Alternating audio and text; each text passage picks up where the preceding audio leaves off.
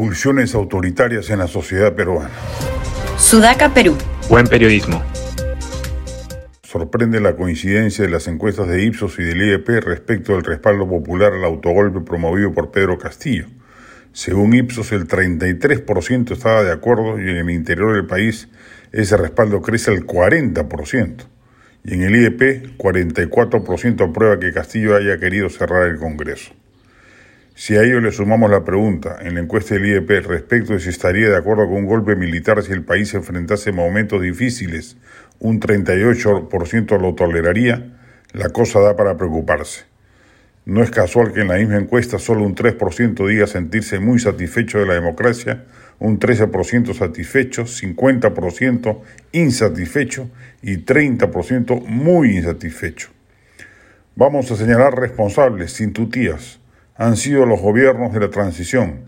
Entre Toledo, García, Humala, Kuczynski, Vizcarra y Sagasti se hizo muy poco, casi nada, para construir, además del cuidado de las formas democráticas, un Estado inclusivo que distribuyera las enormes riquezas fiscales amasadas en esos años de bonanza en beneficio de los más pobres.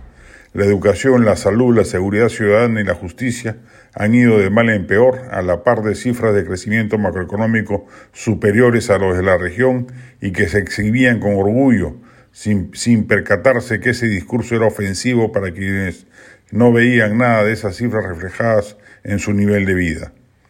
Hubo una importante reducción de la pobreza y crecimiento de la clase media, pero sobre todo en sectores urbanos. Los sectores populares fuera de Lima y rurales no vieron nada de eso o lo vieron muy poco. Eso explica el fenómeno electoral Castillo y nos da razones para entender por qué un porcentaje tan alto de la población respalda su intento de golpe, más allá del inmenso desprestigio del Congreso y la popularidad que despierta intentar cerrarlo bajo cualquier circunstancia. Los actores políticos que van a participar en la siguiente campaña electoral deben ser muy conscientes de aquel país al que se enfrentan y las pulsiones autoritarias que anidan en su seno. Y deben ser conscientes sobre todo que si esta vez la derecha o la centro derecha gana la elección, es imperativo que salga de su zona de confort, que no se congratule solo de las cifras macroeconómicas y entienda que es urgente en plazos cortos generar ciudadanía inclusiva en los sectores más desfavorecidos.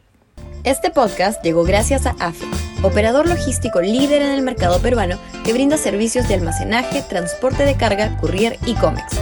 Los puedes ubicar en www.afe.pe.